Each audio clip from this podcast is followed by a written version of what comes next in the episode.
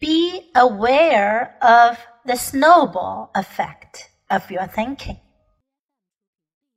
A powerful technique for becoming more peaceful is to be aware of how quickly your negative and insecure thinking can spiral out of control.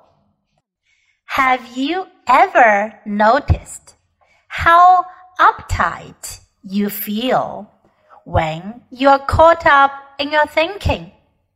And to top it off, the more absorbed you get in the details of whatever is upsetting you, the worse you feel.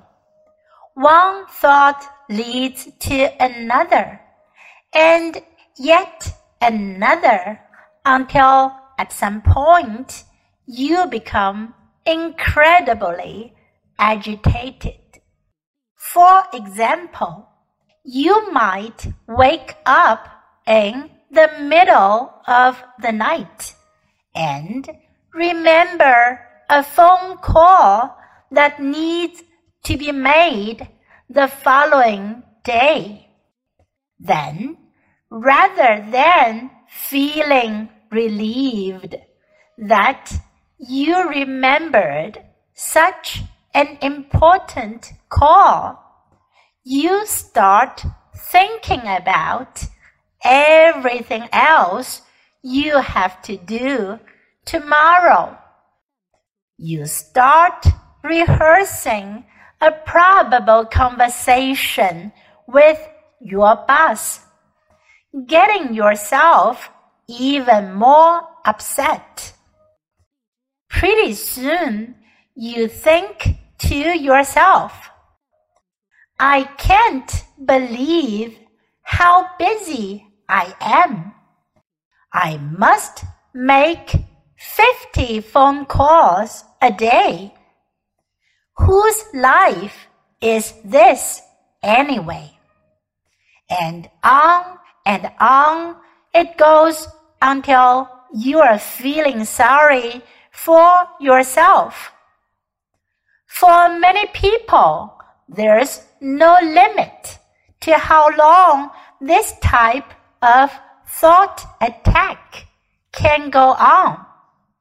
In fact, I've been told by clients that many of their days and nights are spent in this type of mental rehearsal. Needless to say, it's impossible to feel peaceful with your head full of concerns and annoyances. The solution is to notice what's happening in your head before your thoughts have a chance to build any momentum. The sooner you catch yourself in the act of building your mental snowball, the easier it is to stop. In our example here, you might notice your snowball thinking right when you start running through the list of what you have to do the next day. Then, instead of obsessing on your upcoming day, you say to yourself, Phew, there I go again. And consciously nip it in the bud. You stop your train of thought before it has a chance to get going. You can then focus not on how overwhelmed you are, but on how grateful you are for remembering the phone call that needed to be made. If it's the middle of the night, write it down on a piece of paper and go back to sleep. You might even consider keeping a pen and paper by the bed for such moments.